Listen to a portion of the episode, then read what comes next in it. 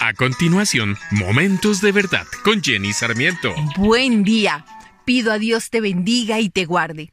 Es interesante estudiar la manera de cómo guió y cómo guía el Espíritu Santo a los seguidores del camino. En una ocasión, mientras los hombres adoraban y ayunaban, el Espíritu Santo dijo, designen a Bernabé y a Saulo para el trabajo especial al cual los he llamado. En otra ocasión, Pablo y Silas viajaron por la región de Frigia y Galacia, porque el Espíritu Santo les había impedido que predicaran la palabra en la provincia de Asia en ese tiempo.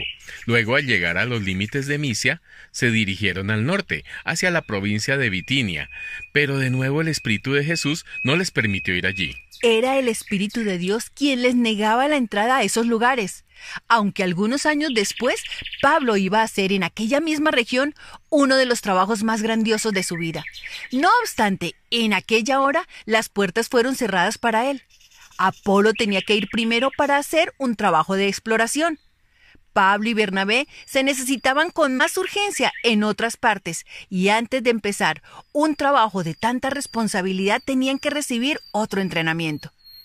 Creo que si hubiéramos conocido a Pablo durante ese tiempo, podríamos haberle preguntado, Pablo, ¿y ahora a dónde irás? ¿O sabes cuál es la voluntad de Dios para tu vida en estos momentos? Y entonces nos habríamos sentado con él para charlar un rato en cuanto a la voluntad de Dios en la vida del creyente. Pero el apóstol simplemente no sabía cuál era la voluntad de Dios, porque era el Espíritu de Dios quien le estaba guiando paso a paso. Él simplemente se encontraba esperando, el Salmo 37.5 dice, encomienda al Señor tu camino, confía en Él y Él actuará. Mi querido amigo, amiga, son muchas las veces que nos hemos encontrado en situaciones donde no sabemos cuál es el camino que debemos seguir. Es tan incierto que produce ansiedad y malestar.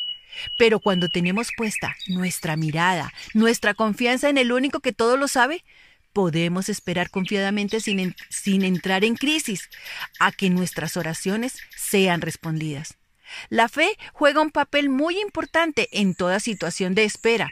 Muchas veces no es el momento, otras no es el lugar, pero en todo siempre se hará su voluntad si tenemos el corazón dispuesto a obedecer como nos lo enseña Pablo. Te invito a orar. Espíritu Santo, en ti pongo mi esperanza. Tú eres mi Señor, mi guía, mi consolador. Te ruego tener un espíritu sensible al tuyo para escuchar cuál es tu buena y perfecta voluntad en mi vida.